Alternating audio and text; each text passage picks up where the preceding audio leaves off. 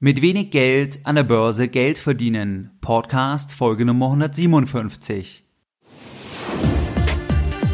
Herzlich willkommen bei Geldbildung, der wöchentliche Finanzpodcast zu Themen rund um Börse und Kapitalmarkt. Erst die Bildung über Geld ermöglicht die Bildung von Geld. Es begrüßt dich der Moderator Stefan Obersteller. Herzlich willkommen bei Geldbildung. Schön, dass du wieder dabei bist. Am 4. März, am 4.3.2017 findet mein nächstes Geldbildungsseminar in München statt und zwar direkt gegenüber dem Münchner Hauptbahnhof im Eden Hotel Wolf.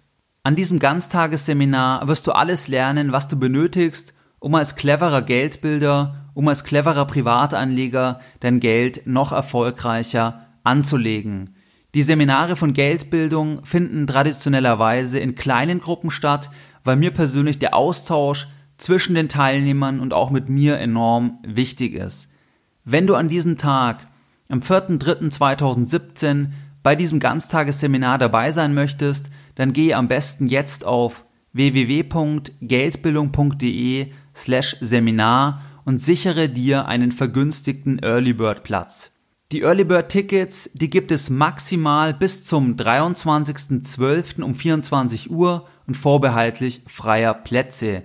Die ersten Plätze sind bereits vergeben und wie gesagt, finden die Seminare in kleinen Gruppen statt. Das bedeutet, wenn du sicher dabei sein möchtest, auch gerne mit Ehepartner oder mit einem Freund oder einer Freundin zusammen, dann zögere nicht zu lange und gehe am besten möglichst schnell auf www.geldbildung.de slash Seminar Dort findest du alle weiteren Informationen und sollten noch offene Fragen zum Ablauf, zum Inhalt des Seminars bei dir aufkommen, dann kannst du mir natürlich jederzeit eine E-Mail an info@geldbildung.de schreiben. In der heutigen Podcast Folge Nummer 157 möchte ich mit dir darüber sprechen, wie du mit wenig Geld an der Börse Geld verdienen kannst und welche sechs Punkte aus meiner Sicht hierfür relevant sind.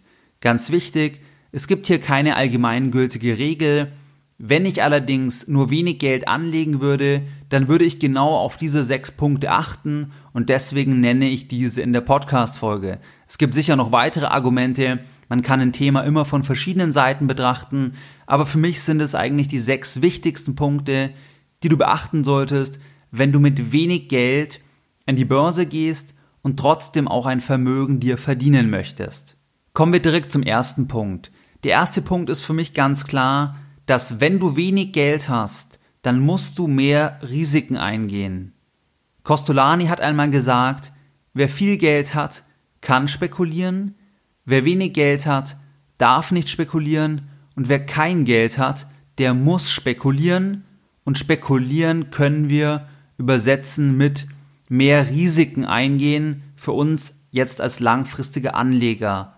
Das bedeutet, dass du eine höhere Quote von dem Anteil der Aufteilung im Vermögen fahren solltest, was auch mehr Risiken hat, wo du mehr Volatilität hat, wo auch potenziell eine höhere Renditeerwartung vorhanden ist und typischerweise sind Aktien die am besten rentierendste Anlageklasse der Welt, zumindest jetzt in der Vergangenheit gewesen. Wir gehen davon einfach mal aus, dass es auch langfristig der Fall sein wird.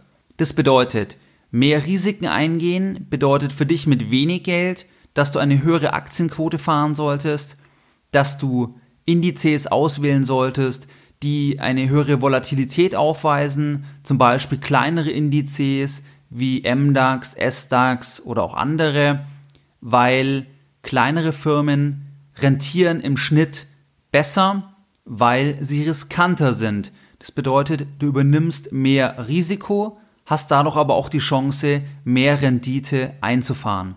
Soweit zum ersten Punkt, mehr Risiko eingehen. Kommen wir zum zweiten Punkt.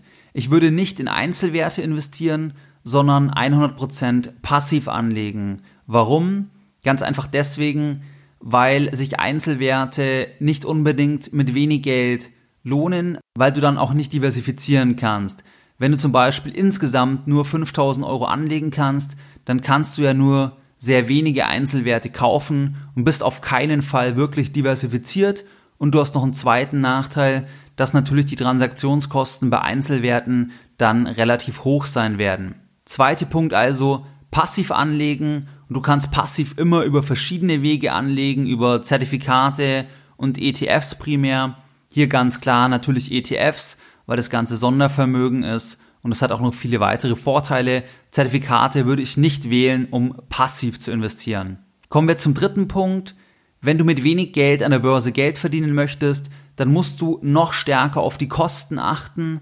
Das bedeutet, dass ich dann versuchen würde, die ETFs, die ich ausgesucht habe von Indizes, die volatil sind, wo ich eine hohe Renditeerwartung habe, dass ich dann versuche, dass die bei Brokern kostenfrei besparbar sind und ich dann entsprechend gar keine Kosten beim Startinvestment habe, weil die Kosten bei einem ETF-Sparplan, die können auch schnell 1,5 Prozent betragen, wenn die Anlagesumme gering ist. Das bedeutet, achte darauf, dass du am besten kostenfrei ETFs hast oder dass die Kosten bei maximal 0,5 Prozent betragen. Und das ist umso wichtiger, je weniger du anlegen kannst, weil je mehr brauchst du einfach die Rendite und desto schlechter ist es, wenn du Kosten hast, weil die Kosten natürlich deinen Vermögensaufbau langfristig beeinträchtigen. Ganz wichtig an der Stelle, natürlich solltest du nicht nur darauf achten, dass der ETF kostenfrei besparbar ist, sondern in erster Linie, also vorrangig natürlich, dass der ETF auch entsprechend geeignet ist. Und hier kannst du dir auch die Podcast-Folge von mir anhören, wo ich zum Thema ETF gesprochen habe, also wie du den richtigen ETF für dich findest. Ich weiß gerade die Nummer nicht auswendig, aber ich denke, das müsstest du relativ schnell über die Webseite finden oder wenn du das Ganze bei Google eingibst in Verbindung mit Geldbildung, dann müsste die Podcast-Folge erscheinen.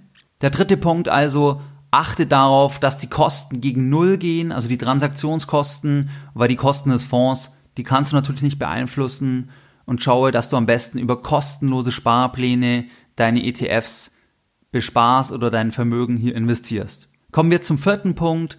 Ich würde, wenn du mit wenig Geld ein Vermögen an der Börse verdienen möchtest, kein Rebalancing machen im Prinzip. Rebalancing ist ja die Wiederherstellung der ursprünglichen Asset Allocation.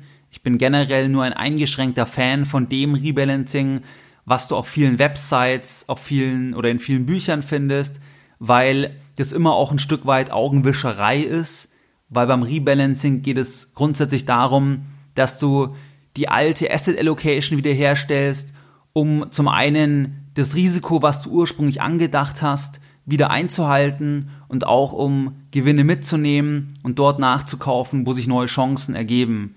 Das erfolgt automatisch, wenn du ein Rebalancing machst. Wenn du zum Beispiel einmal im Jahr schaust, wie stehen deine Wertpapiere und dann schaust, wie ist deine Aktienquote, wie ist deine Anleihenquote und wenn diese Quoten zu weit entfernt sind von deiner ursprünglichen Asset Allocation, dann würdest du Rebalancing machen und würdest dann wieder die alte Allocation herstellen. Wenn du mit wenig Geld an der Börse Geld verdienen möchtest, dann hatten wir im ersten Punkt schon, dann musst du mehr Risiko eingehen.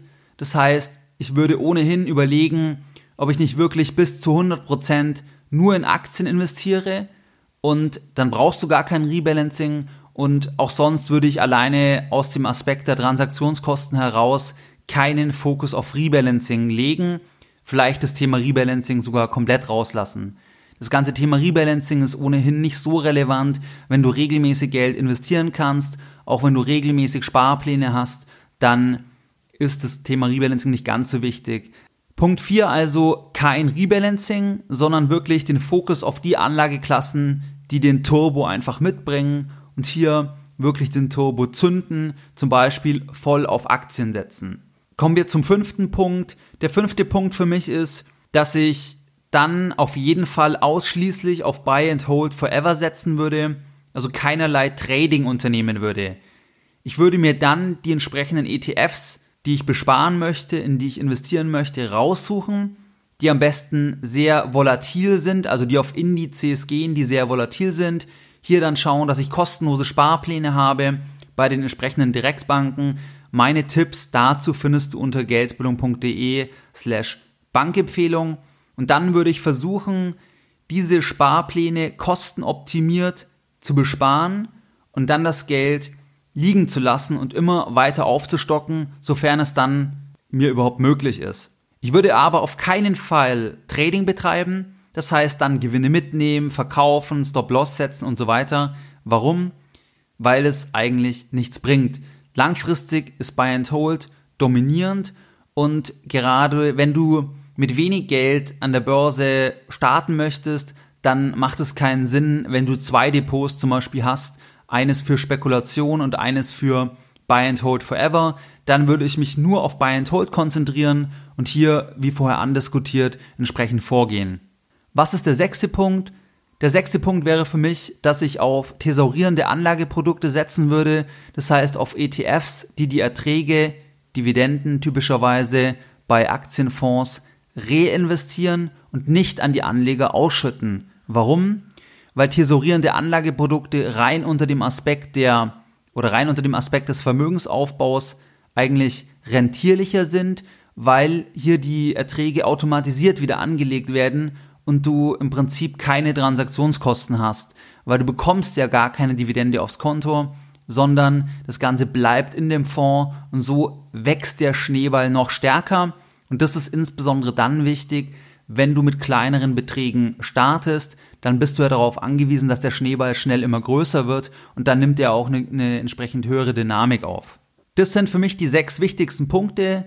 Ganz entscheidend, wie gesagt, es gibt sicher noch weitere Punkte und natürlich auch, dass diese Tipps, zum Beispiel 100% in Aktien zu investieren, nur dann realisierbar sind oder du solltest die nur dann umsetzen, wenn es sich um Geld handelt, auf das du langfristig verzichten kannst. Aber angenommen, du hast zum Beispiel 3000 Euro und dieses Geld möchtest du langfristig investieren, du brauchst aktuell diese 3000 Euro nicht, aber du brauchst relativ lang, um 3000 Euro zu sparen und du hast auch nicht die Erwartung, dass du irgendwann deutlich mehr verdienen wirst, dann bist du auf diese Punkte explizit angewiesen und dann würde ich auf diese Punkte schauen, damit aus diesen 3000 Euro über 30 Jahre das größtmögliche Vermögen im Prinzip entstehen kann.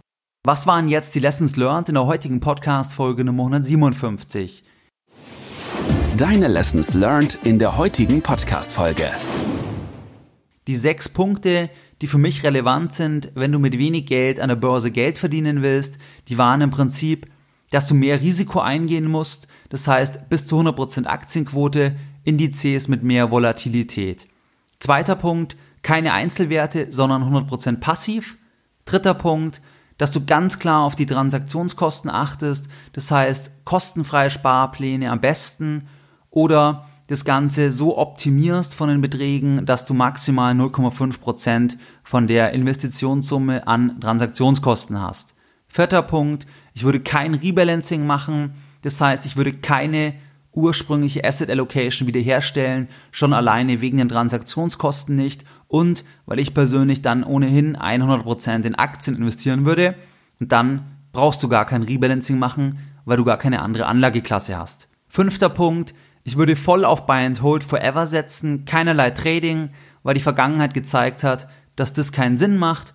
Und es macht dann auch keinen Sinn, dass du zwei Depots hast, eins zum Traden, wo dir Spaß macht und ein anderes zum langfristigen Anlegen, deswegen rein auf Buy and Hold setzen. Sechster Punkt, ich würde Anlageprodukte, ETFs konkret auswählen, die die Erträge thesaurieren, wieder anlegen, weil das rein unter dem Aspekt Schneeball, Vermögensaufbau die bessere Wahl ist. Ich habe, glaube ich, auch schon Podcast-Folgen zum Thema thesaurierend oder ausschüttend gemacht, Ertragsverwendung, aber das würde jetzt hier den Rahmen sprengen. Ganz knapp gesagt, rein rechnerisch ist Gewinnthesaurierung eigentlich die bessere Wahl, abseits jetzt von gewissen steuerlichen Nachteilen unter Umständen oder steuerlichen Beschwerlichkeiten, sag ich mal. Das war's soweit in der heutigen Podcast Folge Nummer 157. Wie du es gewohnt bist, möchte ich auch die heutige Podcast Folge wieder mit einem Zitat beenden und heute das Zitat, was ich eingangs bereits bei Punkt 1 gebracht habe und was mir sehr sehr gut gefällt, und zwar ein Zitat von André Costolani. Wer viel Geld hat, kann spekulieren, wer wenig Geld hat, darf nicht spekulieren, wer kein Geld hat, muss spekulieren. Mehr Informationen zu Themen rund um Börse und Kapitalmarkt findest du unter www.geldbildung.de. Und immer daran denken, Bildung hat die beste Rendite.